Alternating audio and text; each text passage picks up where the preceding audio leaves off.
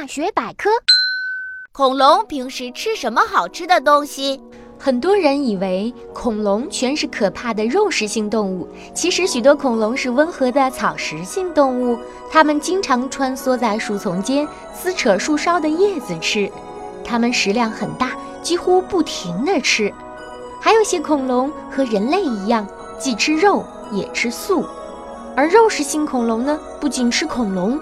昆虫和鸟类，它们也捉来吃，因为食物的营养很丰富，所以它们不用吃太多。